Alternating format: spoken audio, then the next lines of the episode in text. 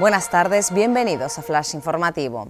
Peleas de perros de Guimar aún sin veredicto judicial. Cuatro años después, los 23 encausados, ocho de ellos de Tenerife, siguen pendientes del juicio que se ha de celebrar en Madrid por ser ese juzgado el que ordenó la mayor redada contra una organización criminal dedicada a peleas de canes y apuestas ilegales.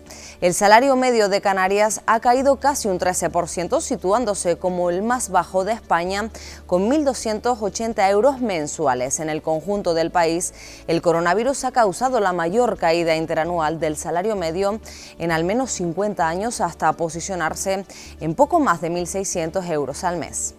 El Tenerife gana al Alcorcón con goles pero sin fútbol. Los tantos de Fran Sol, Sashua y Valera resuelven para los blancazules un partido atascado en el que los madrileños hicieron méritos para lograr un mejor resultado en el Heliodoro.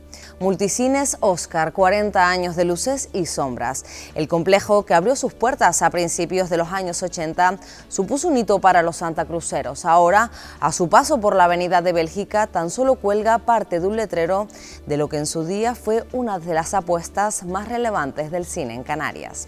Más noticias en diariodeavisos.com.